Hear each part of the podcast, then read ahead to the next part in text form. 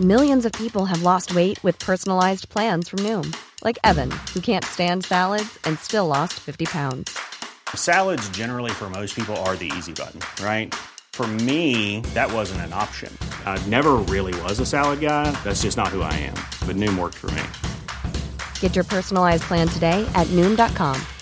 Real Noom user compensated to provide their story. In four weeks, the typical Noom user can expect to lose one to two pounds per week. Individual results may vary. Tsugi, Tsugi, Tsugi, Tsugi Radio. Sur la route des festivals. Avec Antoine Dabrowski. Qu'importe la pluie ou la septième vague, hier dans le parc de Champagne, il fallait que tout s'enflamme. Oui, dès 14h, les fans de PNL s'étaient massés devant la grande scène dans l'attente de leurs idoles. Pour autant, ils ont réservé un bel accueil à tous les artistes de la journée, de Rémi Wolf au rappeur Jossman, en passant par le rock Fury Bar de Mad Foxes ou Juliette Armanet, dont le show, encore une fois, a été incandescent. Il a même chassé les nuages et mis tout le monde d'accord. Malgré 45 minutes de retard, euh, la ferveur suscitée par euh, PNL, les deux frères de Corbeil-Essonne, faisait plaisir à voir. Sans oublier, bien sûr, le, le prince de la ville, Yuxek, qui animait son dansodrome sur la Royal Garden, où ça transpirait fort entre concours de limbo, peintre renversé et bras en l'air. Dernière soirée magnifique aujourd'hui et second direct pour Tsugi Radio, avec Luc Leroy toujours aux manettes. Dans cette émission, le jazz aventureux de Bad Bad Not Good, une promenade dans le 93, la Seine-Saint-Denis, avec Catastrophe. Mais d'abord, une virée étrange et nocturne dans la forêt des Ardennes, avec Fishback. Salut Flora. Salut. Je suis content de te revoir et qu'on parle enfin de cet album sur Tsugi Radio, cet album qui s'appelle Avec les yeux. Euh, pourquoi euh, euh, Qu'est-ce que tu as vu avec tes yeux pour arriver à ces chansons J'ai vu qu'avec mes yeux, à travers les écrans, beaucoup de choses ces dernières années. Ouais. Euh, tout le reste était masqué, les sourires, les, les émotions, etc. Et, euh, et, et voilà, puis j'ai l'impression qu'on qu'on échange beaucoup entre, entre regards, même quand on est sur scène avec les gens. Ouais. Ouais. Bah, C'était le cas là à l'instant. On sort tous les deux du, du concert de Catastrophe qui Ouais. vient de se terminer là juste à côté de nous. Euh, D'ailleurs, il y a une chanson qui parle de ça dans leur set, hein, qui parle des visages. euh, ils sont là. Ouais. qui parle justement du fait que les visages nous ont manqué. Toi, les visages, ils t'ont manqué beaucoup l'interaction pendant ces deux ans compliqués? Ouais, terriblement. C'était euh, c'était assez frustrant, mais c'est plus le rapport à l'écran qui était vraiment délirant, quoi. Ouais. Tu vois, des, des- trucs extrémistes qui, qui s'exacerbaient, et puis plus de place pour la nuance, plus, plus de place pour vraiment l'écoute, à part euh, l'algorithme qui choisit pour nous euh, ce qu'on va décider et penser. Ça, ça m'a vraiment troublé, je crois. Là, c'est les retrouvailles avec la scène. Euh, je vais y avoir pas mal de dates, je vais les, les donner. Euh, tu m'as dit que tu viens de faire un concert, euh, le premier avec ton groupe, avec la formule avec laquelle tu vas tourner qu'on te retrouvera à l'Olympia, fin novembre, au Palais Idéal du Facteur Cheval, qui est donc une œuvre d'art brut perdue dans la Drôme des collines. Je ne sais pas si tout le monde connaît, il y a eu un film qui a immortalisé le personnage du Facteur Cheval incarné par Jacques Gamblin. Euh, J'avoue que j'ai jamais fait ni de soirée ni de concert dans cet endroit et pourtant j'y suis allé souvent. Euh, C'était comment de, de faire un concert là-bas et de passer quelques jours après à- au parc de Champagne ici à Reims avec des festivaliers? Bah, imagine, euh, enfin pour ceux qui connaissent le palais du facteur cheval, c'est comme si on jouait devant un grand château de sable très très élaboré. Euh, c'est incroyable, l'histoire me fascine absolument. J'ai j'ai adoré le lieu découvert en documentaire il y a quelques années. Ouais. Et quand on m'a proposé d'y jouer, j'étais fascinée. Ouais. Pour moi, c'était un rêve. J'adore jouer dans les églises, j'adore jouer dans les lavomatiques ou dans des endroits improbables parce que ça reste toujours un endroit qui n'est pas fait pour la musique, mais qui est un endroit en tout cas de, de passage, un endroit où on se projette, un endroit où on projette un peu nos rêves d'enfants qui réalisent euh, des rêves. Et, et moi, en montant un groupe, j'ai réalisé un peu un rêve. Donc euh, tout se rejoignait parfaitement pour cette première. Euh, Il y a un endroit qui est très important pour cet album, c'est le fait que tu sois retourné euh, dans les Ardennes, euh, à Charleville-Mézières, t'installer. euh, Tu as quitté Paris. Euh, la forêt, la, campagne, tout ça, c'est des choses qui t'ont inspiré, qu'on nourrit ce disque, qui pourtant a des sonorités qu'on pourrait qualifier d'urbaine, pas au sens rap du terme, mais au sens, voilà, il y, y a des synthés, il y a des guitares électriques et tout ça. Ah non, pas du tout. C'est pas du tout un disque de nature, quoi. Non, non, non, pas du tout. Enfin, c'est un disque euh, naturel euh, dans son essence et dans la façon dont je l'ai fait, c'est-à-dire assez spontané, comme toujours. Cependant, euh, c'est plutôt un bilan que j'ai- aimé re- retourner à ma source pour vivre en tant que femme. Ça, c'est plus ma, ma vie personnelle, pas ma vie d'artiste. Et c'est là que j'ai pu faire le bilan de toutes ces années vécues en tant que musicienne qui sillonne les routes avec différentes émotions très très Mm. contraires. Ouais. Et, et avec ce disque, effectivement, j'ai exacerbé ça. Il m'a fallu justement sortir de la ville pour pouvoir laisser le silence, euh, laisser travailler mon imaginaire, tu vois. Et repeupler une, une ville imaginaire, c'est un peu ça euh, Reconstruire une ville imaginaire ou euh, Ouais, mais en tout cas, je crois que le paysage sonore a beaucoup d'impact sur moi. Genre, je déteste les, les freins, les- le bruit des freins des voitures et des, Des trains, et des trains. Tu vois, c'est Ouais. très compliqué, la circulation est vraiment violente. Et là, je suis réveillée en ce moment par un couple de tourterelles. Et c'est mon réveil naturel. Et c'est vrai que je dois admettre que ça, c'est très néopaganiste hein, de dire ça, mais c'est euh, euh, c'est assez, c'est assez jouissif parce que du coup, l'esprit, il a de la place quoi, pour imaginer des trucs. J'ai la sensation aussi que c'est un disque un peu nocturne, Fishback, dans le sens où euh, on, on est quand même dans des clairs-obscurs. Euh, pareil, toutes les, toutes les photos euh, euh, que tu qu'on a vues accompagnant les singles, les clips, etc. On est quand même dans un univers un peu sombre. Euh, Est-ce que la nuit, c'est euh, justement le, un endroit propice à l'inspiration, à la composition, à l'écriture pour toi?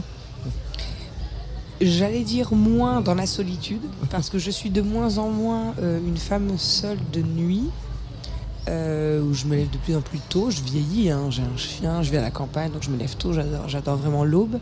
Cependant, aussi, je suis DJ beaucoup.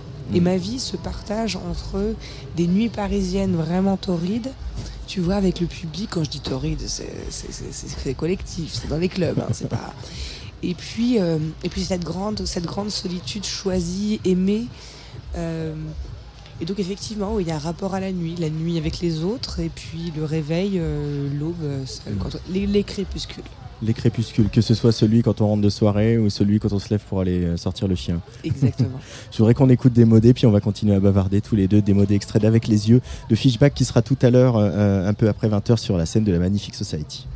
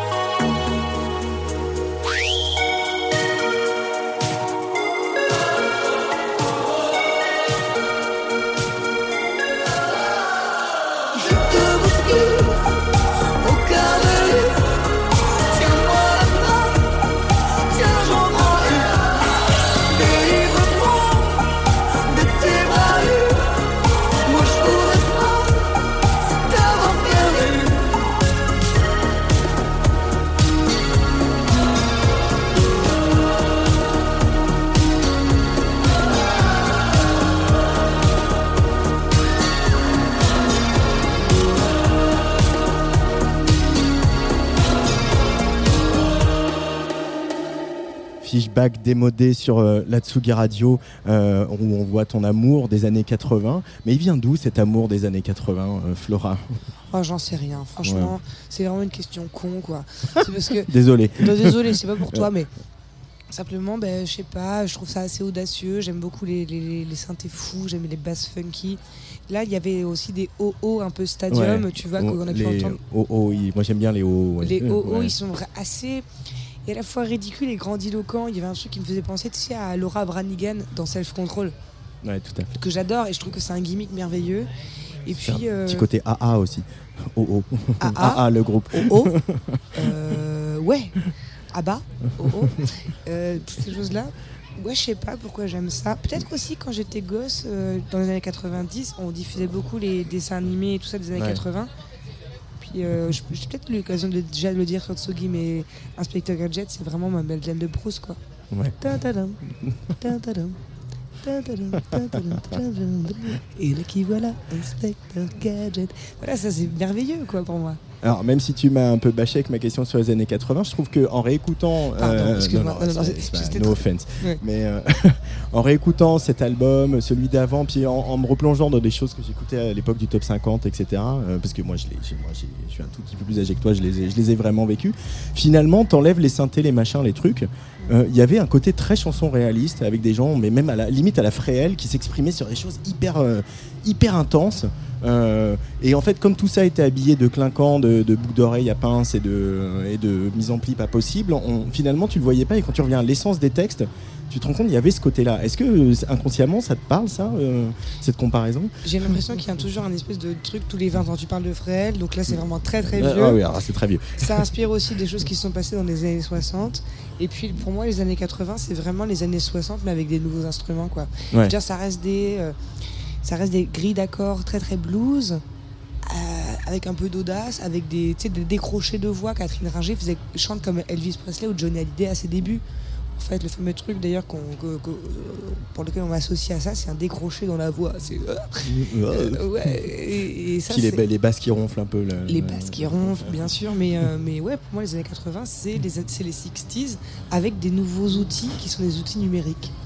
Et alors pourquoi les, les solos de guitare euh, Qu'est-ce qui, euh, à, à quel moment tu t'es dit c'est ça que je veux euh, sur cette- tout- tout- toutes ces chansons du dire pas, pas démodées qu'on vient d'écouter, mais sur tellement d'autres. Mais les solos de guitare, c'est le meilleur truc de la Terre, en fait. Les solos de guitare, c'est le truc le plus sexy, ça se rapproche vraiment de la voix. Il y a un truc de. Ou même la voix ne pourrait pas aller aussi haut. Il y a un truc de, de, de- qui saigne la main sur le cœur. Il y a quelque chose de fou, de, de, de, sexy, dramatique à la fois. Il y a. Puis aussi, j'ai passé mon permis, donc je conduis une bagnole, là. Hmm. Et c'est très très cool d'écouter des super tramps et des scorpions en roulant en voiture euh, à fond sur l'autoroute. Mais vraiment, Et en chantant à tue-tête mais à fond, à fond bien sûr. Bah, toute seule parce que j'assume pas quand je suis accompagnée. Mais j'ai j'ai l'impression que c'était. Tout le monde disait que c'était très démodé. Cependant d'ailleurs, voilà, démodé, le dernier titre qu'on vient d'écouter. Mais quand j'ai sorti ce disque, il y avait plein de solos de guitare. Il y a plein de gens qui sont venus me voir en me disant merci. Ça fait vraiment du bien quoi. Il y a aussi de la dramaturgie dans cet album, euh, Fishback. Euh, non Non, elle va me dire non à toutes mes questions, j'adore. non, mais il y a aussi quelque chose de voilà où, où la, la narration, il faut qu'elle soit mise en scène, quoi. Ce que tu racontes, euh, que ce soit sur l'émotion ou sur euh, le propos stricto sensu.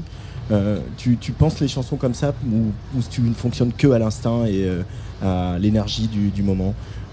L'instinct, c'est de faire exactement tout ce qu'on ne peut pas faire dans la vraie vie. On se retient beaucoup et c'est normal et il le faut, tu vois, par, euh, par courtoisie, par, euh, par gêne, euh, par défiance. On n'ose pas dire tout ce qu'on ressent dans la vie et la musique, bah, c'est exactement l'endroit où on peut le faire. Alors, s'il faut être prude aussi dans la musique, là c'est vraiment dommage. Donc je jette dans la musique tout ce que je peux pas être. Et d'ailleurs, je l'observe, moi qui rencontre plein de musiciens que j'adore, les gens que vous rencontrez sont exactement l'inverse de ce qu'ils dégagent dans leur musique, Ouais. Dans la vraie vie. Euh, donc les, les, les grandiloquents sont plutôt discrets et, et, et- et les, et les tendres sont plutôt connards. Mais c'est Voilà, c'est une observation que je me suis faite. Hein, Et, le, le goût des costumes et du maquillage et de, de- de ces photos, etc., c'est euh, c'est un peu une armure pour toi, euh, Fishback? C'est une manière de, de- aussi de maquiller tes vulnérabilités ou comment, comment tu abordes ça?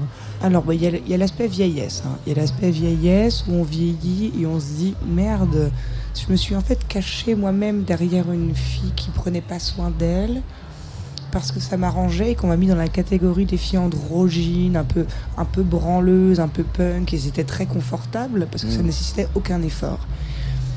Et puis, il y a aussi un désir de se dire bah non, en fait. Non, en fait, j'ai envie d'oser, comme dans la musique, comme dans la grandiloquence des sons, des mélodies, j'ai envie d'oser une grandiloquence qui me correspond comme une extension de ce que je ne pourrais pas être dans la vraie vie en tant que femme. Oui, oui, des talons, oui, des maquillages, oui, des coiffures extravagantes, oui, des costumes pas possibles, oui, changer de personnage suivant l'envie. Ça, c'est cette liberté-là que nous offre la musique. Mais encore, je, je dis ça en tant que musicienne, mais j'invite chacun à, à oser cette audace parce que on se sent, on se sent bien costumé. C'est vrai? Ouais. Mais euh, bah, du coup, tu euh, intègres des trucs de, que tu aurais pensé mettre sur scène dans la vie de tous les jours. euh, C'est les fringues, elles, elles circulent comme ça entre la scène et, euh, et ton dressing room personnel. De plus, de plus en plus. C'est vrai Ouais, et c'est assez, et c'est assez, euh, assez heureux comme sentiment et comme euh, jeu. Ouais. Parce que ça permet quoi? Ça permet justement d'être plus fluide entre les deux? Parce que c'est aussi euh, une question qui se pose quand on monte sur scène avec des chansons. euh, Il y a un masque et à quel point il est épais ou pas, c'est une question, une problématique de l'artiste. Ça dépend des jours. Ça dépend des jours. Des fois, les deux sont liés. Des fois, on, des fois, on, on s'explore nous-mêmes. Il faut surprendre, quoi. Avant de surprendre les autres, il faut surprendre soi-même tout le temps. Ouais. Et t'arrives encore à te surprendre. Ah bah ouais, ouais. Je, je pensais pas avoir le sentiment que j'ai après ce deuxième album y a, y a- en le faisant. Donc, euh, c'est plutôt heureux, ouais. Là, les retrouvailles avec la scène, que ça commence vraiment maintenant. hein. Il y a eu quelques, euh, voilà, des concerts promo. Euh, Ce concert, on a parlé euh, au Palais du Facteur Cheval. Tu les abordes dans quel état d'esprit Excité, stressé, résolu, déterminé? Avec une toute autre envie, je sais pas de quoi demain sera fait. Cependant, j'ai plus envie d'être dans le schéma classique de, ces, de ces dernières années. J'ai l'impression que le monde a changé et j'ai envie d'embrasser ce monde nouveau qui serait plutôt de- d'arrêter de tourner pendant deux ans à fond comme un fou, à en épuiser le crâne. Et puis après composer pendant deux ans et puis sortir un truc. Là, j'ai plus envie que tout ça se lie. Euh, et donc, d'où l'envie de faire des grosses, des grosses tournées très intenses, des grosses pauses très intenses pour composer, Ouais. puis sortir des morceaux souvent, quoi. Pour, pour réinjecter de la, de la nouveauté, de la, des nouvelles envies et pouvoir se transformer à chaque saison. Mais en même temps, euh, tu, euh, on sent que tu as aussi besoin du format album. quoi. C'est un format euh, que tu apprécies, même si tu peux sortir des singles ou des EP entre. On sent que c'est un format qui te plaît, dans lequel tu. euh, C'est toujours assez heureux de pouvoir raconter une histoire sur plusieurs morceaux. Même si je, je dois admettre que j'aime beaucoup les formats courts. Euh, je suis comme tout le monde, j'ai pas le temps. On n'a plus le temps. On est abreuvé de, de musique en permanence. Alors forcément, tout écouter tout le temps, c'est compliqué. Les gens n'écoutent plus forcément des albums. On, aime un morceau, on est dans une playlist, on l'écoute plus tard. Salut, ça va? Alors, Je l'aime pas assez, nous salue. Euh, euh, voilà, tu vois exactement ce qui vient de se passer. C'est- je pense que c'était le, le point euh, d'honneur de cette discussion. Euh, puisque en playlist on a beaucoup écouté les singles, je voudrais écouter un autre extrait de l'album pour se dire au revoir. Il s'appelle Quitter la ville euh, parce que voilà, euh, Flora aussi prend sa guitare et est un peu folkeuse sur les bords et ça lui va vraiment bien. Et euh, j'aime beaucoup cette chanson, je la trouve très touchante. Donc j'avais envie qu'on se quitte avec ça. Ça te va? C'est excellent. Merci beaucoup. Merci Merci Fishback. à, À tout à l'heure. Quitter la ville, c'est Fishback sur la Tsugi Radio. J'aimerais quitter la ville, mais pas sans toi. J'ai besoin de rien dans la vie. J'ai envie de tout avec toi.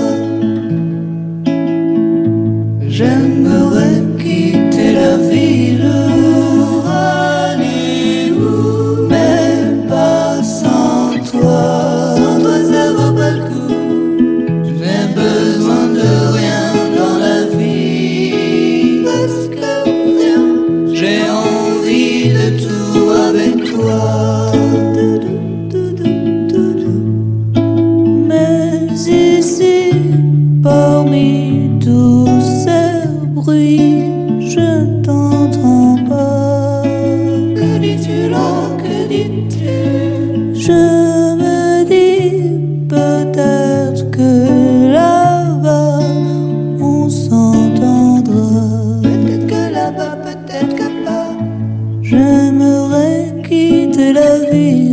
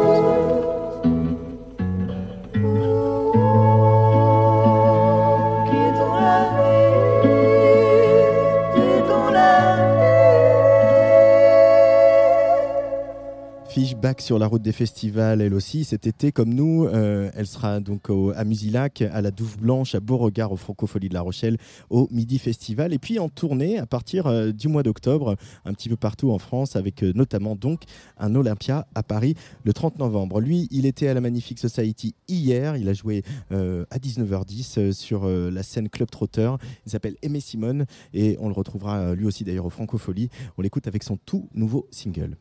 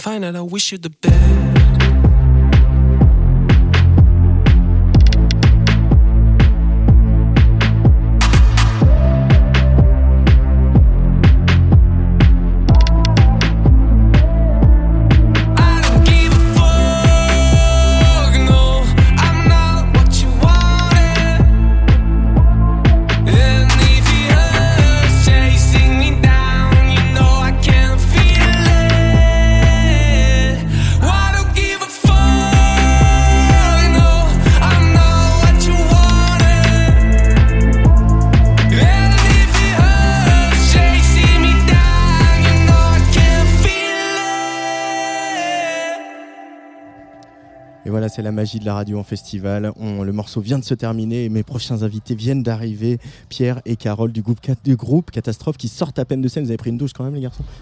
Euh, moi non. Pierre, euh, oui, non. Ah, Euh, non, j'ai pas pris de douche, je suis tout chantant. Heureusement qu'on n'a pas l'odeur à la radio. voilà, Voilà. c'est ça. Tout à fait. Euh, vous sortez de scène avec euh, voilà, cette tournée qui s'achève. Euh, voilà, ça- ça- on arrive sur les dernières dates. Vous avez joué ici l'après-midi. C'est un moment que vous aimez, euh, l'après-midi, comme ça, en plein air, euh, avec euh, quelques rayons de soleil. C'est agréable. Ouais, ouais. Ouais, c'est assez agréable. C'est vraiment très très très différent de, de jouer dans une salle euh, la nuit, euh, dans une salle euh, close. Et j'ai remarqué que au niveau de la voix, ça change énormément de choses. Je sais pas pour toi, Carole. Oui, c'est vrai. c'est vrai. Parce que je- les- on voit l'horizon et on peut, on peut projeter sa voix plus loin que quand on est dans un, dans un espace clos en fait. Très Et- juste. Et il y a ce. Pardon, tu voulais rebondir? Non, non, non, non, j'allais dire que les lumières nous manquent un peu quand même euh, Ouais. le jour. Ouais, c'est ce que j'allais dire aussi, c'est que ce spectacle, il a été aussi euh, conçu pour des salles fermées. Il y a beaucoup de chorégraphie, les lumières sont importantes, euh, la, mise en scène, que vos déplacements sur le plateau, ils sont aussi très importants. Euh, et de le faire dans une version raccourcie aussi, comme ça, etc. Ça force d'aller, à- ça force à aller à l'essentiel, aller droit au but un peu. Bah ouais, il faut, il faut, il faut être ramassé, il faut être plus ramassé, il faut être plus efficace. Euh, et euh, c'est un exercice intéressant, un exercice difficile, mais euh, là aujourd'hui c'était, euh, c'était une bonne expérience, c'était, c'était assez réussi. Carrément. On est sorti heureux de scène en tout cas. Bon, bah, c'est bien. Bah, nous aussi. J'ai du mal à, à quitter le concert pour venir euh, à l'antenne. Trop bien, merci. Euh, et c'était pareil pour Fishback, hein, qui, est, qui est allé vous voir euh, sur la fin du show. Euh, et puis, euh, il y a ce, ce- ce public aussi qu'il faut aller quand même bien chercher, là, parce qu'on est au troisième jour du festival. Tout à fait. Euh, qu'il faut aller chercher avec ses, avec ses chansons, avec euh, à passer. euh, voilà, Juliette Armanet a eu un peu le même truc hier soir, à passer de moments de piano-voix devant les fans de PNL. euh, faut quand même, faut quand même y aller. et, euh, et vous, il y a, il y a cette énergie de la danse qui revient tout le temps, etc. Ouais. Euh, comment c'est quoi les, les- les recettes justement pour choper les gens comme ça? C'est une bonne question. Nous, on n'avait pas les fans de PNL, mais je pense qu'on avait les fans de Laylo. Euh, Et c'est, je trouve que c'est un super défi en fait d'aller chercher un public qui n'est pas acquis euh, à notre cause. Et la danse aide, c'est sûr, beaucoup. Euh, aller chercher les gens même physiquement, les regarder dans les yeux, euh, les accompagner, leur parler, euh, jusqu'à ce qu'à un moment un sourire se dessine sur leur visage. Et là, c'est, c'est gagné quoi. Le proscenium aussi, je dirais, a Ouais. été un Ah. atout pour nous, puisqu'il a été super bien utilisé par, euh, par euh, Arthur et, et Arthur Blandine. et Blandine, ouais. Et euh, ça, ça a été une carte dans notre jeu, je dirais, Tout à fait. pour aller chercher les gens. Euh, allez, on va parler euh, de, de ce podcast qu'on a diffusé sur Tsugi Radio il y a, il y a quelques semaines. Euh, donc en fait, j'aimerais bien que vous nous refassiez un petit peu le film. Euh, vous avez euh, remporté un appel à projet euh, d'un réseau de musique actuelle dans, le, dans la Seine-Saint-Denis, dans le 93, qui s'appelle MAD 93. Euh, de, de- en quoi il consistait cet, cet appel à projet? En fait, c'était vraiment une carte blanche. il fallait faire quelque chose, imaginer quelque chose sur deux ans dans le 93. Hmm. Donc c'était très libre. Et ça nous plaisait cette idée-là. En plus, c'était une période où on avait moins de concerts peut-être, et puis on avait envie de retrouver des visages, des vrais gens, de découvrir des choses. Et on s'est pas mal, euh, on, creusait la tête pour savoir ce qu'on ferait. Et on avait, on avait envie de partir sur l'idée de chercher le sacré dans le 93, pas le sacré juste religieux, mais le sacré sous toutes ses formes où il se trouve. Et, euh, donc, euh, en fait, avec les filles du MAD 93, on s'est demandé qui allait chercher. Et donc, on a fait des rencontres. On a rencontré un tailleur de pierre qui était pour le coup, lui, en train de remonter la flèche de la basilique Saint-Denis. Euh, on a rencontré des supporters du Red Star, le club de, de- de Saint-Denis aussi. On a rencontré des, des patients d'un EHPAD. Euh, on a ren- C'est un moment, c'est un moment très touchant, ça d'ailleurs du Ouais. podcast. hein, le moment où c'est le seul moment où vous leur donnez la parole. Ce ne sont pas vos propos, euh, vous qui rapportez leurs propos, où on les entend parler. C'est un moment assez touchant. C'est, on, on- on se sent comment On se sent face à, à- à des personnes qui vous racontent ça, des choses très intimes. Euh, Il y, a, il y a pas mal d'humilité, non On imagine. Ouais, c'est une super question. Euh, je- moi, en tout cas, je me souviens, on y allait avec Blandine. Ouais. Et je me souviens que. Donc, on les a enregistrés pendant 4-5 heures, quoi, tout l'après-midi. Et je me souviens qu'en rentrant chez moi, en prenant le bus, j'étais, j'étais vraiment, je crois, à fleur de peau, quoi. Euh, Je me sentais vraiment ému. Les paroles qui m'ont, les paroles qui nous ont confiées m'ont m'ont vraiment habité pendant longtemps. Et on en a un peu fait le fil narratif du podcast, on, euh, parce que c'était, c'était très beau, quoi. Ils se sont livrés. euh, Ouais, c'était, très émouvant. C'est une grosse charge, quoi, quand on reçoit ça, Ouais. euh, ces témoignages-là. Et est-ce que c'est pas aussi, euh, par essence même, l'expression artistique, ça? C'est-à-dire d'aller euh, recueillir euh, des témoignages, des gens, des, des sensations, des, des impressions, et d'en faire euh, un, quelque chose d'artistique derrière, que ce soit un podcast, une pièce de théâtre, un concert. euh? Si, si, tout à fait, tout à fait. En tout cas, je sais que nous, on a, on a besoin de ça. Et on l'avait déjà fait pour composer Gong. On était allé voir des gens, on leur avait posé des questions. Il y a certaines de leurs voix qui sont sur l'album d'ailleurs. On leur avait demandé quel était leur rapport au temps. euh, Parce qu'on travaillait là- là-dessus. Et là, on. Et en fait, ça, oui, ça enrichit la musique, c'est sûr. Pierre? Ah oui, je dirais que, en fait, en tant qu'artiste, on est tous en fait des documentaristes euh, et le, le réel est notre euh, notre terrain de jeu et en fait, ce qu'on cherche à faire, c'est avant tout à documenter euh, le réel euh, et à faire un travail de sélection, euh, d'échantillonnage presque de ce qu'on trouve le plus beau, le plus poétique dans le réel pour l'agencer à notre manière et euh, donc. euh, oui, je pense que, que je, je souscris totalement aux propos de mon ami Carole. Mais est-ce qu'il y a des, des, euh, par exemple des phrases ou des expressions ou des intonations des gens qui vont directement donner naissance à une mélodie, à un rythme, etc. Comment, comment ça se passe le, cette transfiguration? Euh, Il y, a des- il y a des intonations, il y a des voix aussi beaucoup, euh, notamment une des voix qu'on a mises sur les trois morceaux qui vont avec les podcasts, d'un homme qui avait une voix et une diction, euh, quelque chose qui en fait est tout de suite musical. Et donc euh, il suffit de, de jouer trois accords au piano en dessous de cette voix et ça fait quasiment une chanson quoi. Donc des fois on est même dépassé par le réel qu'on va chercher. On se dit euh, qu'est-ce qu'on va faire du réel? En fait le réel nous donne la solution. euh. donc euh, ouais. Oui, Pierre Non tu, avais, tu avais pris le micro. Non, mais c'est euh, c'est vrai que la mu- la- les, les voix sont. Surtout les voix des personnes qui ont beaucoup vécu, Ouais. ont une musicalité euh, et un grain et une profondeur qu'on ne retrouve pas chez les gens qui ont 20 ans. C'est comme si les voix étaient euh, remplies en fait de toutes les expériences. Et c'est vrai que quand euh, dans le podcast, euh, Monsieur Sicard nous raconte son plus beau souvenir sur la Terre, c'est difficile de, ne- de retenir ses larmes. Mm. Et nous-mêmes, quand on écoute le morceau, on est saisi par, par la beauté de, de- de ce discours.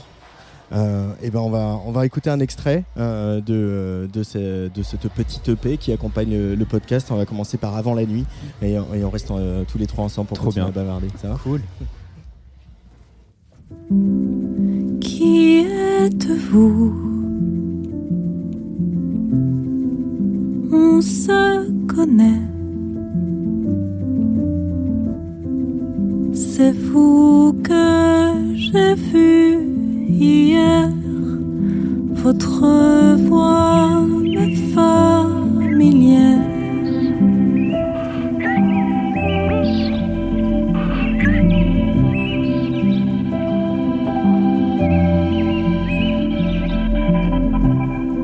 Je n'entends plus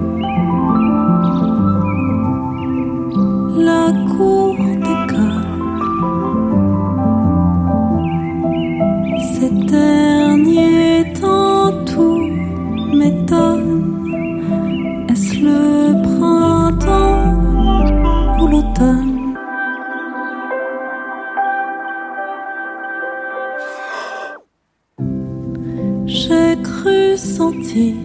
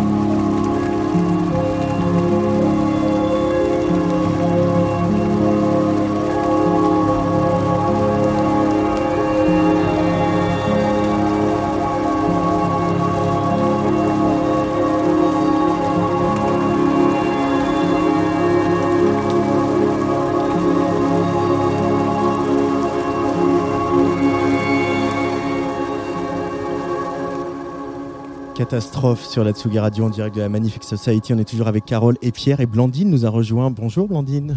Salut Bonjour, bonjour.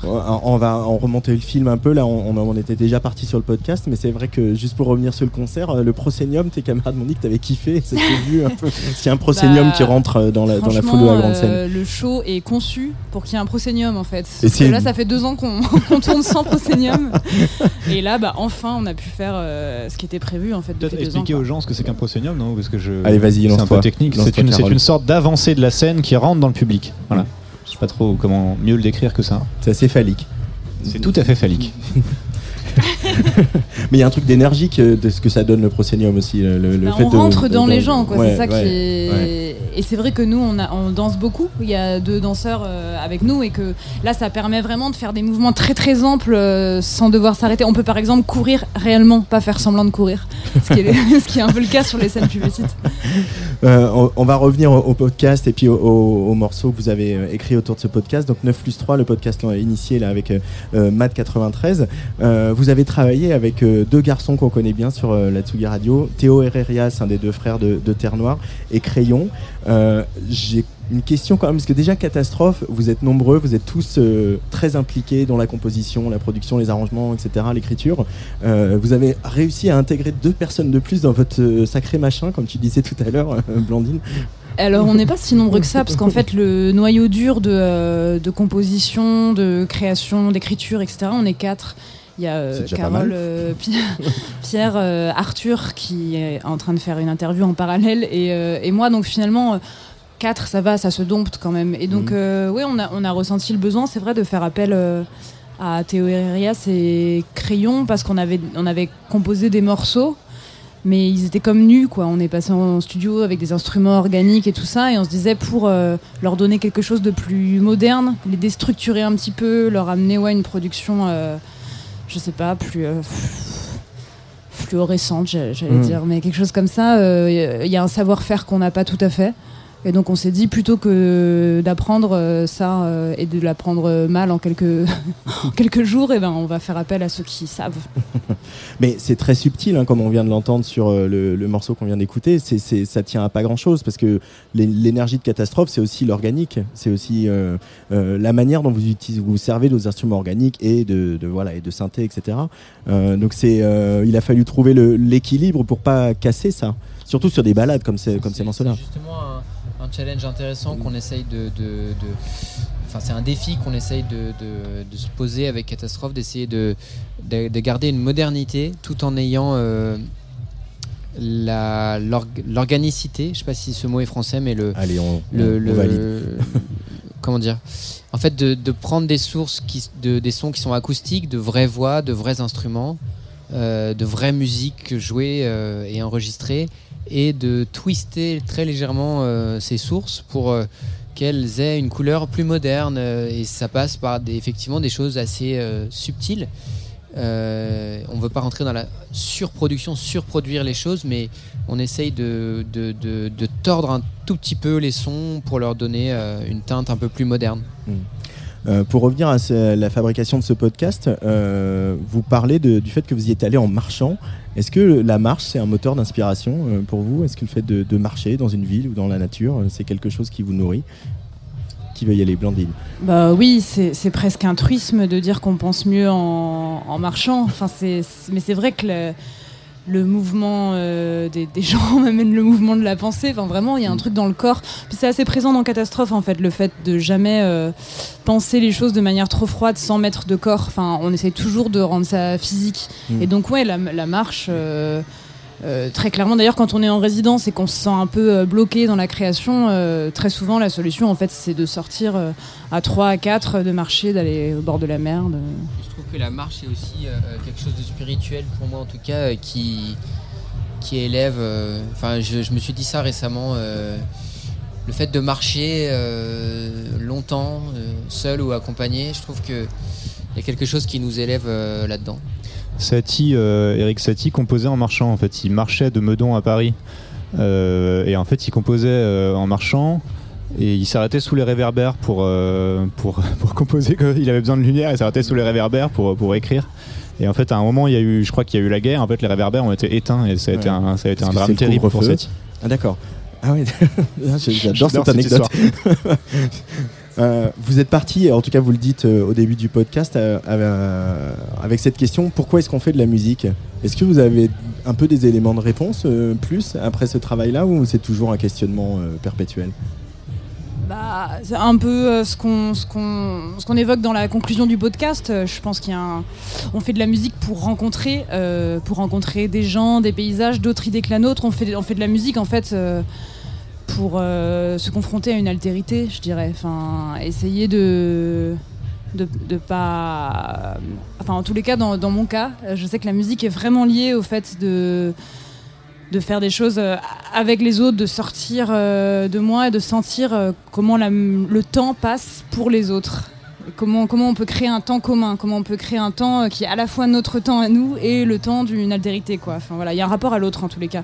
C'est ça qu'on a un peu euh, compris peut-être en faisant euh, 9 plus 3 quoi. C'est qu'on fait pas de la musique seul enfermé chez soi. Euh, strictement c'est pas possible en fait. Enfin quelqu'un qui s'enfermerait euh, pendant 10 ans est-ce que ce serait est-ce que ce serait hydraté ce qu'il nous proposerait? Pas sûr quoi. Il est, il est probable que ce soit un peu sec. Et donc c'est un peu un va-et-vient entre le monde et soi quoi faire de la musique Il y a des, aussi des projets solos qui sont en train de naître, notamment le tien, euh, Pierre. On, on a écouté euh, euh, déjà quelques morceaux, enfin un ou deux morceaux sur euh, Tsugi Radio. Euh, ça, c'est un truc qui est, simple aussi à, naviguer entre vous, entre euh, voilà il y a beaucoup, beaucoup de créativité, beaucoup de choses que vous faites autour de Catastrophe. Vous arrivez quand même à trouver du temps pour euh, des choses plus personnelles? Ça s'équilibre parfaitement pour moi parce que c'est justement, euh, comme Blandine le disait, bah, un équilibre entre la, solitude et, euh, et les autres. Enfin, euh, catastrophe, ça me permet de, sortir de mon studio et de rire, de partager des moments de, joie euh, créative avec mes amis. Et, en fait, c'est un équilibre, c'est un équilibre parfait pour moi. Ces morceaux, c'est le début de, de- du prochain album ou euh, c'est une petite parenthèse et il va y avoir, euh, on va pour encore ailleurs? C'est oui, euh, c'est Enfin, non. Une grosse parenthèse d'ailleurs, pardon, j'aurais pas dû dire petite. Non, mais c'est des, des morceaux que j'égrène. En fait, je suis pour l'instant, je suis dans une forme très libre, euh, sans, euh, sans, sans vraiment euh, de format euh, préétabli. euh, je me laisse, je me Mhm. laisse guider par, par le fil de l'eau. Et les singles, même question pour les singles de 9 plus 3, les deux morceaux là, c'est le début du- de l'album suivant ou euh, Non, non, non. Non, Non, non, c'est vraiment, vraiment, une- euh, vraiment une parenthèse et l'album, on est en train de travailler dessus en parallèle et ça n'aura rien à voir euh, avec ça. ouais, toujours avec euh, Théo et Crayon? Euh, on verra producteur, en si, euh, ça s'y prête. Je pense que en fait, c'est les morceaux qui appellent parfois des personnes et on se laisse, on s'interdit absolument pas de, de retravailler avec avec Crayon, ou avec Théo, mais mais on, on verra. Je pense que les morceaux le- l'appelleront d'eux-mêmes. Et là, c'est vraiment la toute fin de la tournée. Là, ça s'arrête cet été, là, cette tournée de, de l'album Gong? Ça s'arrête le 10 septembre. euh, on joue à la fête de l'humanité et c'est notre euh, dernière date euh, de Gong. hein. date. Ouais, c'est une Ouais, belle de dernière Gong. date. Ouais, de Gong, mais on voulait vraiment euh, marquer parce que parce qu'en fait c'est très compliqué si on dit pas que ça s'arrête. Il y a toujours des petites dates qui se rajoutent et puis finalement une des dates en appelle d'autres et et, euh, et en fait, on a besoin de vide, tout simplement, pour vraiment imaginer la suite. On a déjà des morceaux, on a déjà commencé à composer, mais pour avoir vraiment une vision, pour avoir un univers, pour, euh, il faut du vide. Ouais. Et donc, euh, il, faut le, il faut le forcer, le vide. Euh, mais il y aura aussi eh ben, quand même les vieilles charrues, les Franco de Spa, le Paléo euh, et aussi une date à, Sainte euh, avant la fête de. Euh, vous vous l'avez rêvé ce parcours de, de Gong? Parce que c'était malgré l'adversité des, des couvre-feux et autres, ça a été quand même une belle traversée quand même avec ce disque et les, toutes les dates qu'il y a eu quoi. Ouais, on, a, on a de la chance d'avoir un, un tourneur euh, qui s'appelle Jimmy. Euh, c'est lui qui nous trouve nos, nos dates et en fait il a énormément travaillé pour euh, même pendant le confinement, enfin pendant le- les périodes Covid où les jauges étaient réduites, euh, on a imaginé une autre forme à 4 pour les plus petites scènes. Il a fait tourner cette forme et en fait c'est grâce à lui que le spectacle a autant tourné. euh, ce sont des, des hommes de l'ombre qui, qui font beaucoup. Et c'est vrai que finir pour nous, euh, finir en rejoignant vraiment des gros festivals, parce qu'en fait on avait imaginé au départ évidemment une sortie de gong euh, sans Covid. Donc euh, un gong qui aurait été euh, peut-être moins sinueux, qui aurait été directement plus festif. Et c'est assez beau en fait le fait qu'il ait pris un peu des chemins de travers, ce gong, qu'il se soit faufilé comme ça, qu'il ait continué de- d'exister et puis qu'il finisse... euh, bah, en plein air, dans des gros festivals, avec plein de visages sans masque. Et, euh, et ouais, c'est joyeux et c'est vrai qu'on c'est une belle fin. Ah, ah, ah, ouais, attention aux vieilles charrues quand même, hein, les, les Bretons. euh, c'est- du sérieux. Hein. Ok, on va On se va faire méfier alors. En tout cas, je voulais vous remercier euh, aussi. Ça se fait pas souvent, mais voilà, on est sur Tsugi Radio, on fait ce qu'on veut. Parce que moi, j'ai vu euh, au 104, euh, on, était entre deux confinements, on savait pas, on savait pas ce qu'on a le droit de faire. Je me souviens que le moment où Blandine t'a dit aux gens, euh, que t'as fait comprendre aux gens qu'on avait le droit de se lever, on avait beau être masqué, on a- c'est une période. Qu'est-ce qui se passe? Il y a un avion supersonique qui passe au-dessus du parc de Champagne. C'était un moment où on, on savait pas ce qu'on avait le droit de faire. Je pense que pour vous, c'était à peu près la même chose que pour nous dans le public. Et euh, c'est quasiment le seul concert que j'ai vu avant le, le deuxième confinement. Euh, et j'en ai pas vu d'autres pendant trop longtemps. Et en fait, vous m'avez fait du bien. Donc voilà, je, veux vous dire que ce concert m'a fait énormément de bien. Donc, euh, Trop bien, bah, merci beaucoup, ça donne du sens. euh, et alors là, je vais lancer. euh, ça va être compliqué parce que le concert suivant a commencé. Je voudrais lancer plus fort, plus haut. Extrait de 9 plus 3. Donc on va se dépêcher de se dire au revoir avant que les grosses basses rentrent sur la scène ici de la Magnifique Merci Society. Ouais, merci, merci. Catastrophe. Bye bye. Bientôt. J'étais très petit et c'était dans une rivière, un ruisseau. Il faisait très chaud et l'eau coulait sur des cailloux, de très gros cailloux. Et je sentais avec ma plante des pieds, je sentais physiquement, sensuellement, le grain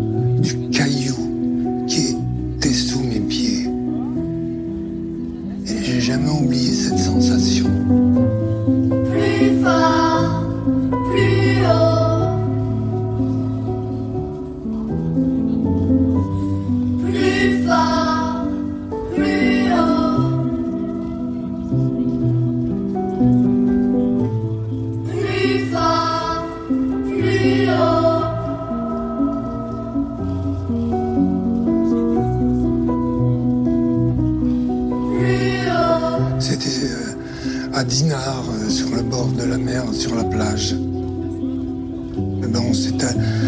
allongés l'un à côté de l'autre et je lui ai pris sa main.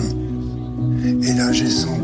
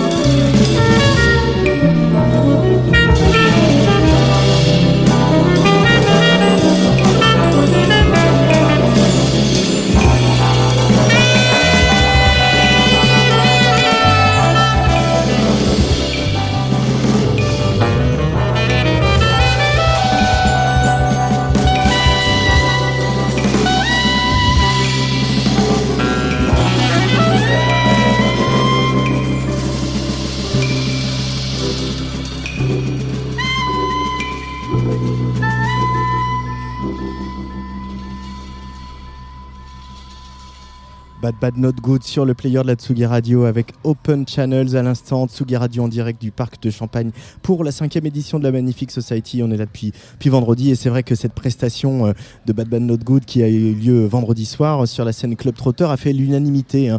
Bad Bad Not Good, je le rappelle, un, groupe de jazz canadien. euh, et euh, vraiment, on était tous d'accord, hein, que ce soit le, rédacteur en, chef de Tsugi.fr, Corentin Fraisse, euh, le collectif Rémois Laforge qui était hier à ce micro. Bad Bad Not Good a enchanté littéralement tout le monde.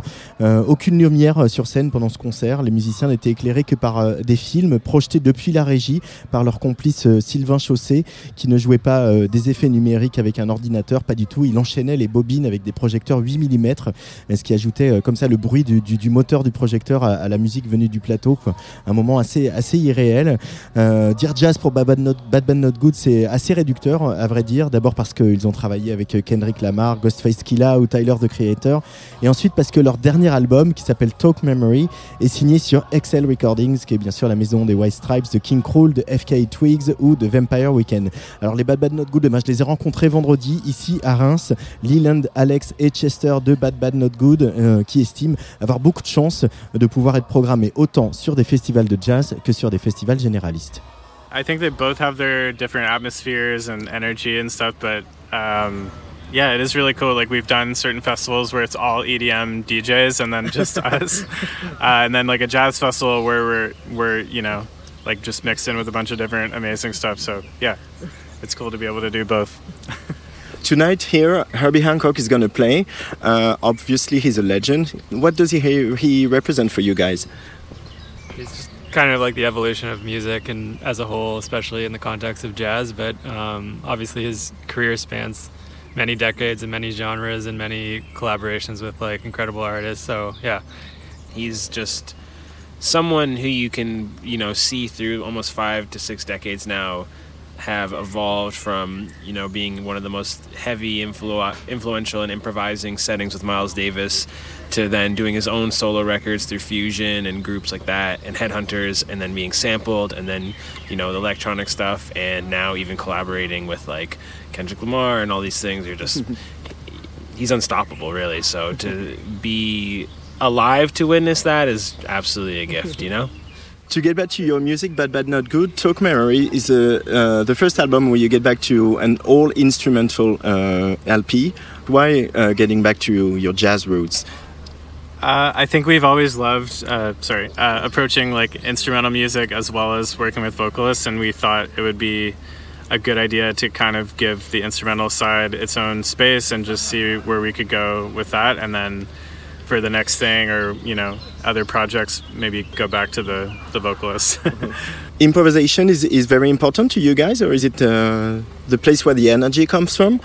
Yeah, absolutely. Because having you know come from kind of jazz school, jazz training, you learn foundations and elements and language, but then as you improvise in a group and you grow and you come up with new ideas and you live life and life experiences, you get to be a part of a conversation that's always changing and evolving and you know different the way you're going to speak the way you're going to play um, and kind of develops who you are. So being able to improvise musically is just a beautiful place of like all you know kind of resetting relaxing and following each other listening and feeling like you're there to support and like enjoy enjoy someone's you know voice and ideas All the time you spend playing and uh, covering hip hop artists, what's left of that in that record? What's left of hip hop as an influence?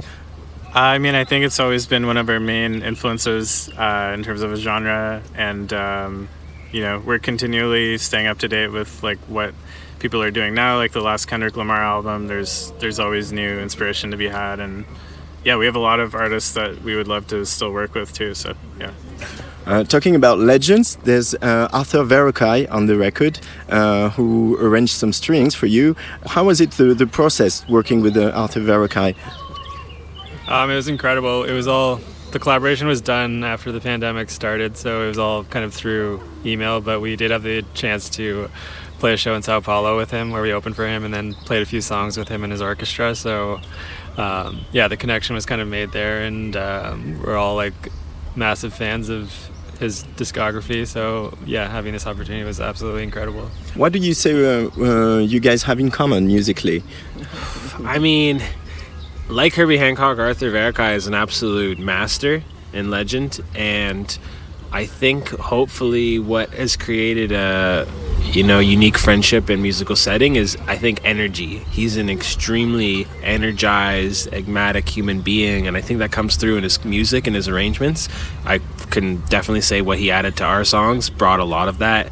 And when we got to play with him, we got to feel it. And the way he conducts at 75 years old is as if he's 19. It's it's pretty beautiful. So I think that's kind of uh, you know hopefully the marriage of what's going on between us. Today is the beginning of the of the summer. The birds are singing. The sun is still uh, quite high in the sky. But uh, on the last video on Open Channels, it starts in the snow. Uh, obviously, you're from Toronto. Uh, is the snow is winter something very important as uh, as inspiration for you as artists? I think so. Yeah. I mean, I think just coming from somewhere like Toronto, where all four seasons are very, you know, you really notice the changes, and it can go from minus forty to plus forty. Uh, I think the winter is like a beautiful time of resetting and everyone kind of going into themselves a bit to take, I don't know, take an inspiration and learn some things for when the spring comes. Um, the Open Channels video was actually directed by uh, our friend Sylvain Chausset, who's from France. Fantastic film expert, videographer, and he's also our live projectionist. So he's, Oh. he's collaborating with us. And for the first time in his home country tonight. Also, there's a lot on the video. There's a lot of grain uh, on the image. Do you would you describe your music having grain as well? Uh, yeah, for sure. I mean, like the fact that we're a band and you know record to tape and You record to tape. Yeah, and I mean basically everything we've done, aside from the odd thing, has been done to tape. And like we play analog instruments for the most part, and like record as an ensemble. So it's like there's always going to be little, you know, hiccups and mistakes or whatever. But that's kind of part of the the charm to us. And uh, yeah, yeah, try to just keep it all organic. I think. Uh, You don't like computers? There's so much stuff you can do with computers, but I think there's nothing more powerful than just like creating sounds in the same room as other people, you know? yeah A lot of music that I think really inspires us to this day is just live performance in a studio. You know, good engineer, good studio, good microphones, and a great band, great composition. Um, computer is an amazing tool. It's super accessible. It's created so much genre, a voice for so many artists of all different kinds. But for live performance, there's just something about a tape machine and putting something down that's not tampered with it makes things have a moment of time that exists without trying to take it too many years to work and manipulate it you know it just lets it be kind of something you can walk away with and then breathe and go move on There's obviously a great comeback of jazz music, even though mm, you said long time ago you're not a jazz band. Especially in London, there's this, this vibrant scene, uh, mixing genres like your genres, like you like you're doing. Is it nice and fun to be a jazz musician uh, today, uh, as opposed, you know, we always say that we need to give jazz its legs back. Uh, would you go along with that?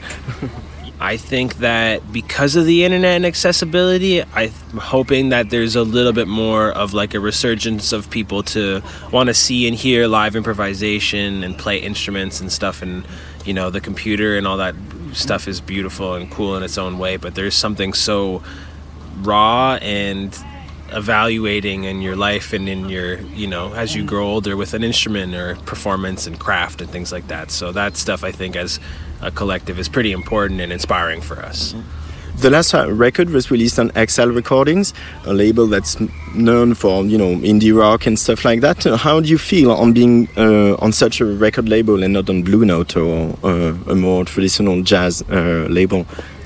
Um, I mean, they've been absolutely incredible to work with, and I think that the the like variety of genres and artists that they support is pretty amazing, and we're like super honored to be a part of that. Um, this has definitely been our most ambitious um, project as a whole in terms of like all the visuals and everything that we've kind of combined, but it's just kind of helped us develop our community a bit further and experiment with things and kind of get deeper into what we're trying to do. Last question about video games. Uh, you obviously covered The Legend of Zelda.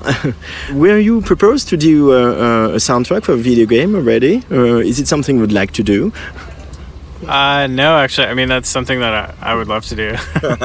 uh, yeah, hopefully the opportunity comes one day. That'd be great. What, what games do you play? Um, mostly like Nintendo stuff. Like the new the new Zelda was amazing, and Mario Kart. Been playing uh, Knights of the Old Republic. That's a classic. Yeah, I guess we all have Switch. I was playing PS4 for a while. Um, there's some cool independent games. I play this game called Firewatch, which is like a kind of a short game, but you're basically putting out fires in the forest. Like, it's kind of sweet. Yeah, I don't know. There's the gaming world is really cool, and it would be f- so dope to do a soundtrack. You know, especially you got to do the whole thing and really create the world that the music is in, because a lot of games, like, I mean, obviously the masters, Koji Kondo and stuff like that, Mm. they really did that. You know, Donkey Kong and all that shit's so cool. Uh, is it an, an inspiration at some point? Absolutely, yeah, totally. The music and the setting, it's very cinematic. It's very, you know, evil. It's all things in one. I think that like we've uh, all delved into film scoring a little bit, and it, that's like a really incredible medium to work in. But it, the cool thing about video games is that it's interactive. So I think the way that you can play with it is so open ended musically that yeah, it could be super fun. Are settings important when you uh, compose music, when you play music? Do you put yourselves in a special atmosphere, or I don't know, the lights, or the time of the day, or do you have to go into a special state? Uh, yeah, I mean, I think different settings have different influences. Like if we're playing next to a, an ocean, it's like that's that's the whole thing. And then if we're in like a warehouse, that has its own energy. Um, yeah, I, I definitely think that is factors into how we sound. Uh, what about a, a place like here, a beautiful park in France? yeah, yeah, I mean, this would be a really great setting to write music in. Just get some like acoustic instruments. Um, I was gonna add, you could, you know, Chester said ocean or warehouse, but then you could be uh, writing music at the Ocean Spray warehouse, and that could be totally different as well. You know, yeah, be really juiced up. Thank you so much, Bad Bad Not Good. and uh, when's the next LP coming on? 2023. Yeah, yeah. a safe bet. Safe bet. Thank you so much, guys. Thank you. Thank, you, merci.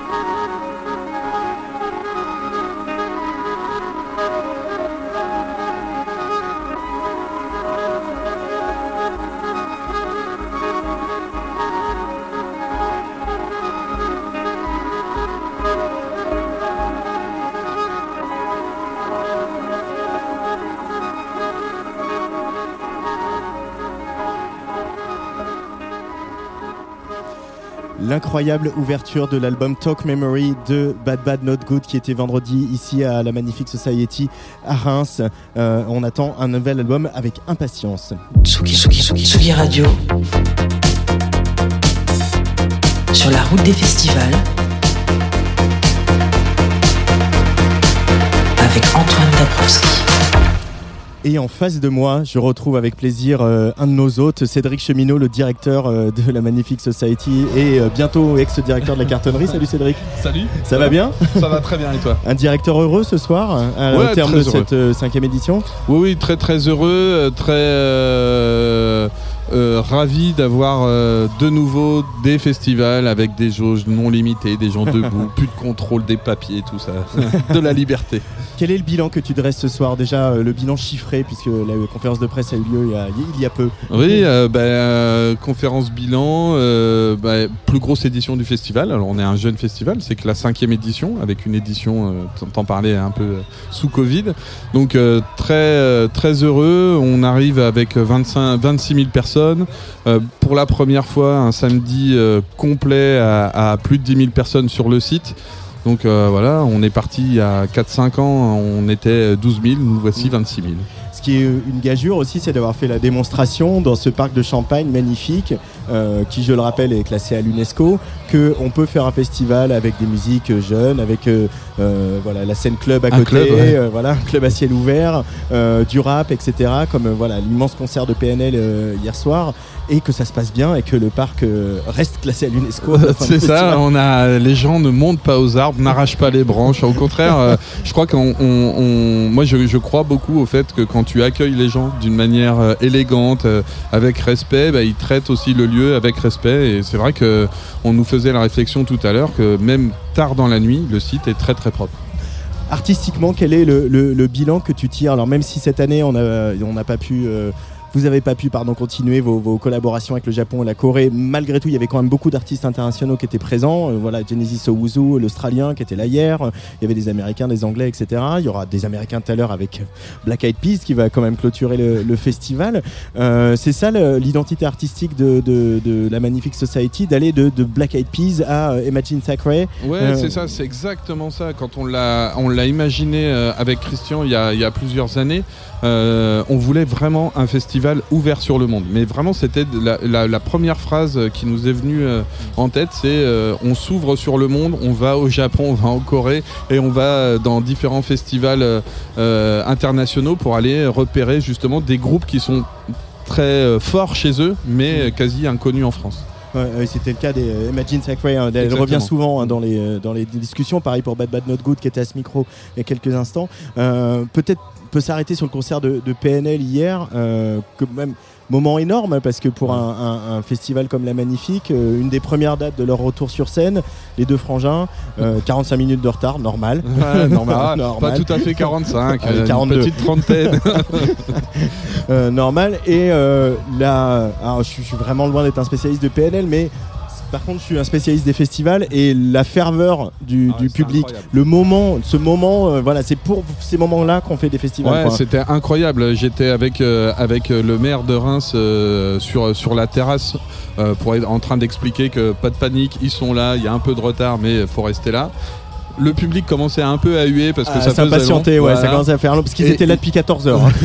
et ils sont montés sur scène et d'un seul coup une ferveur mais incroyable des hurlements et c'était euh, voilà assez incroyable à vivre euh, de voir euh, tous- ces gosses parce que vraiment c'était des gosses qui avaient attendu tout l'après-midi tout en allant grappiller justement des Edgy Club, des Genesis Wuzu, de jouer euh, le jeu, d'aller euh, euh, s'éclater sur la scène club et puis bah, l'apothéose avec PNL. quoi. Et aussi de, de, de rafler la, enfin c'est plutôt elle qui a raflé la mise, mais en tout cas de, de, de, bien jouer le jeu avec Juliette Armanet parce que c'était c'était quand même C'était chauds, quoi. Parce C'était osé. Parce qu'il y a eu ce moment où elle a dit on va faire un truc, on va tenter un piano voix. ouais, c'était assez osé de, de, de, la, de la programmer à cette heure-ci euh, avec un public, à une programmation effectivement euh, plutôt très très très jeune et pas forcément son public. Mais elle a relevé le défi, mais haut la main et elle a embarqué. euh, c'est un des concerts qui revient régulièrement auprès, Ouais. auprès du public, mais ouais, elle, a, elle a vraiment emporté l'adhésion. Mais on, on sent que vous vous amusez avec Christian justement à provoquer ces, ces chocs-là. Ouais, à- exactement. à- vous ne vous les allez pas faire une scène où il va y avoir une progression. Vous auriez pu faire Catastrophe, euh, puis Juliette Armanet après sur la même scène. Non, Catastrophe ils sont là cet après-midi et Juliette Armanet était là hier avant PNL. Ouais, c'est ça. C'est que nous, ce qui nous intéresse, c'est vraiment de, de, de- de provoquer ce, ce clash, de provoquer, euh, de- d'interroger, euh, de questionner, de peut-être euh, parfois à un moment euh, créer l'incompréhension. hein. Ça, ça arrive, c'est le risque. Mais c'est aussi ça qui est intéressant. C'est comme quand tu fais une playlist à un pote. nous, on vient, voilà, de, on est plutôt la génération cassette, donc on faisait des mixtapes et bah, on dit tiens, on va associer ça avec ça, ça va être génial. Les gens vont kiffer. Euh, autre temps fort du festival, cette scène qui est juste à côté de nous, euh, évidemment le dance floor à ciel ouvert de la, de la scène Royal Garden. Euh, on en a parlé hier avec Christian, le, bon, le petit clin d'œil à Jacques Tati étant, étant fait Voilà, dans ce ça. film Playtime. Euh, mais euh, le choix aussi d'avoir euh, mis en avant des collectifs euh, de la scène euh, techno et euh, dance et club euh, de Reims et de leur avoir laissé le temps. Euh, généralement, les DJ, quand ils viennent en festival, ils jouent une heure euh, ou une heure et demie, peut-être deux heures, quand, euh, trois heures quand c'est Laurent Garnier qui joue pas en dessous de moi. Mais euh, là, vous avez laissé euh, cinq heures à Yuxek et ses copains, euh, cinq heures à la Forge.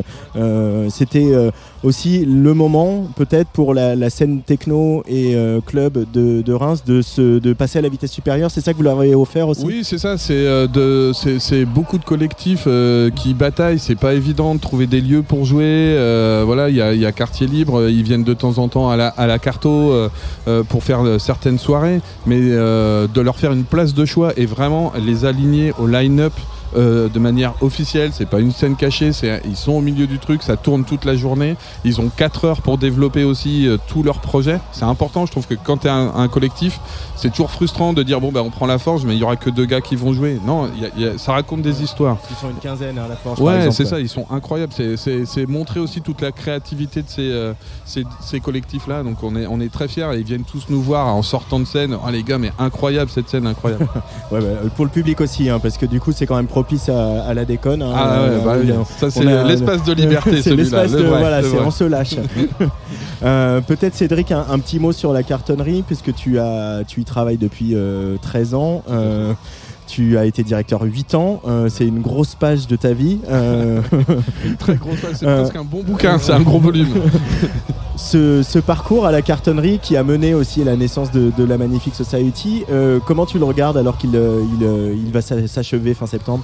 Avec beaucoup de fierté, avec bah, nostalgie forcément, et puis ouais cette fierté de me dire quand je suis arrivé il y a une, une trentaine d'années à Reims, j'étais un passionné de musique, c'était les petits concerts associatifs, et on disait oui Reims, la belle endormie, il se passe rien, etc. Et d'avoir un petit peu participé à foutre un peu le bordel et de la réveiller cette belle endormie. euh, voilà, c'est un peu. euh, voilà, j'ai mis la petite pierre à l'édifice et je suis euh, très fier aujourd'hui que sur un festival comme la Magnifique Society, on disait souvent à Reims, il n'y a pas de festival, c'est impossible, ça prend pas. Bon ben voilà, il y a presque 30 000 personnes ce week-end qui sont venues ici.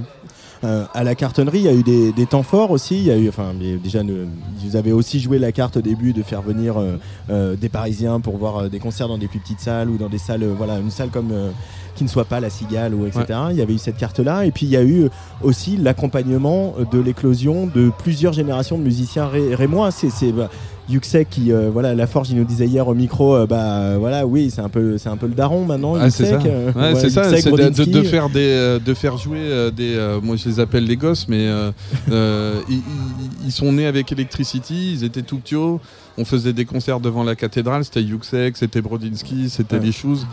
Là, ils se retrouvent au milieu d'un gros festival sur scène, voilà, à partager cette scène-là, et partager ce moment-là. Euh, voilà, c'est la cartonnerie qui est euh, un petit peu le lieu fédérateur, je pense, de, de- de cet état d'esprit. Et ce qui démontre encore une fois que euh, une salle qui tourne en partie par des aides publiques Mm. et qui est soutenue par l'action publique, ça permet aussi l'éclatement d'une scène, ça permet aussi à des musiciens de devenir professionnels parce que d'un seul coup, il y a un outil de travail, il y a des scènes, il y a aussi des studios de répétition, il y a des professionnels pour accompagner sur les résidents, sur les- l'enregistrement d'albums. C'est tout, c'est à tout ça que ça sert une SMAC. hein. Ouais, c'est ça, c'est l'avantage euh, effectivement et la mission d'une SMAC, c'est de, les accompagner à développer euh, une scène, de développer des projets artistiques et les fonds publics doivent être fléchés vers ça. Après, il y a plein d'autres choses euh, où on va aller chercher d'autres fonds, mais pour moi, en tout cas, la cartonnerie. Sur bientôt, ça fera 20 ans qu'elle va bientôt fêter ses 20 ans.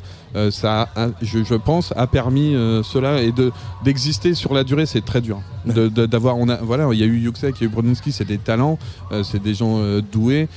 Le plus dur, c'est de durer et de retrouver régulièrement des jeunes générations qui émergent, qui donnent envie à d'autres de s'investir, etc. quoi. Ouais, puis je me souviens, pour faire un, un pas de côté, d'une interview d'Emmanuel de Morcimota, qui est aujourd'hui le directeur du théâtre du Châtelet et qui a longtemps dirigé la comédie qui disait quand il était arrivé à la comédie de Reims, il n'y avait pas de représentation euh, ni le vendredi soir, ni le samedi, ni le dimanche, et qu'il a fallu bouger tout ça. Et aujourd'hui, ça c'est un acquis. euh, et c'est la même chose pour les musiques actuelles. Aujourd'hui, maintenant, Reims est sur la carte des musiques actuelles grâce à, la cartonnerie et à la Magnifique Society. Ouais, c'est euh, ça. Moi, quand je suis arrivé à la Carton en 2009, on faisait euh, 70 concerts par, par an. On est à 100 concerts par an plus euh, un festival qui fait euh, 30 000 personnes. C'est plus de 60... euh, c'est- presque 100 000 personnes en fait, si on cumule euh, Ouais. Carto plus festival, qui euh, sont euh, voilà, euh, sensibilisés aux musiques actuelles, euh, avec une densité, avec une richesse artistique. euh, et, et- et tout ça, euh, je pense, enclenche des énergies nouvelles. Et c'est pour ça que aussi j'ai envie de passer la main, parce que je pense qu'il faut quelqu'un aussi avec une nouvelle énergie, quelque chose d'assez assez puissant qui le pousse encore plus loin. Et tu vas passer la main parce que tu vas parler, passer euh, à Cabaret Vert, retourner dans ta région euh, d'origine, euh, les Ardennes. Euh, mais ça, on en parlera une autre fois. Merci beaucoup, Cédric Cheminot, Merci de ta fidélité à Tsugi Radio. Et puis, merci pour ces beaux moments de, de- de festival et de musique live parce que on- la- les déambulations du site et le passage d'une énergie d'un concert à l'énergie du club, etc. euh, ça, c'était une grande réussite de cette édition. Merci beaucoup et merci de, de votre fidélité et de nous avoir suivis dès, la- dès le début euh, dans notre petite aventure. Bon alors, euh, je voudrais remercier Luc Leroy et le prévenir qu'on va pas du tout mettre ce qui est mis sur le conducteur parce que j'ai quand même envie qu'on écoute Black Eyed Peas pour une fois sur Tsugi Radio. Ah oui. Euh, bah oui quand même. Et là il y a un single qui vient de sortir où on retrouve Black Eyed Peas, euh, Shakira et David Guetta. Je Ah. dis pas ça tous les jours sur Tsugi Radio, donc on va en profiter. C'est l'occasion est trop belle. Euh, merci évidemment à Luc Leroy, merci à toutes les équipes de la Magnifique Society, euh, Damien, euh, Guillaume, Elodie et Christian et toi Cédric et puis on, on se retrouve très vite sur Tsugi Radio bien sûr et on se quitte avec Black Eyed Peas, Shakira et David Guetta. Très magnifique society.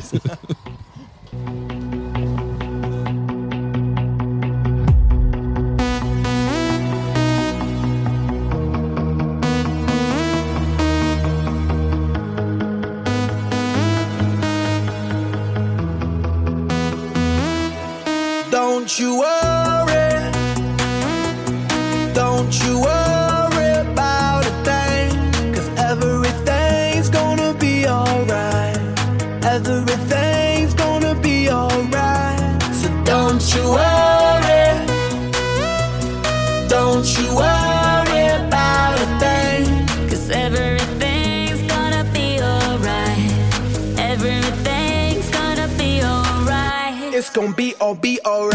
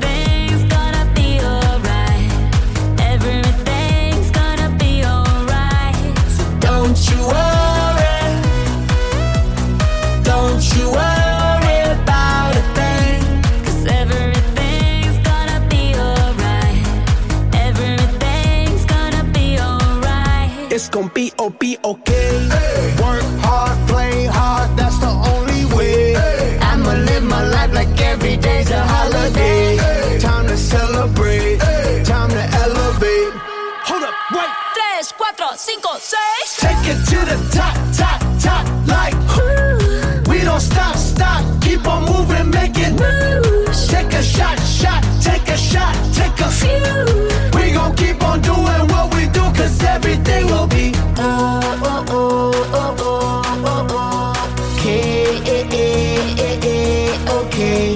This is how we do it, baby. This is what we say. It's a look que tú y yo vamos a. Don't you worry.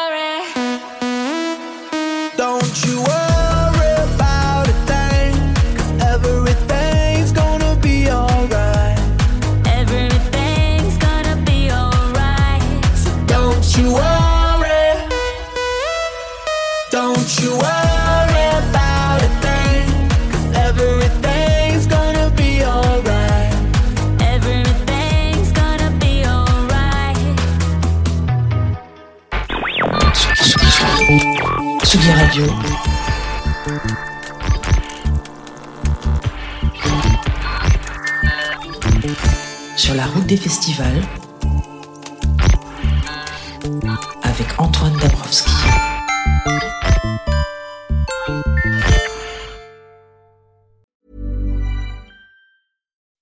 When you make decisions for your company, you look for the no brainers. If you have a lot of mailing to do, stamps.com is the ultimate no brainer. Use the stamps.com mobile app to mail everything you need to keep your business running with up to 89% off USPS and UPS. Make the same no brainer decision as over 1 million other businesses with stamps.com. Use code PROGRAM for a special offer. That's stamps.com code PROGRAM.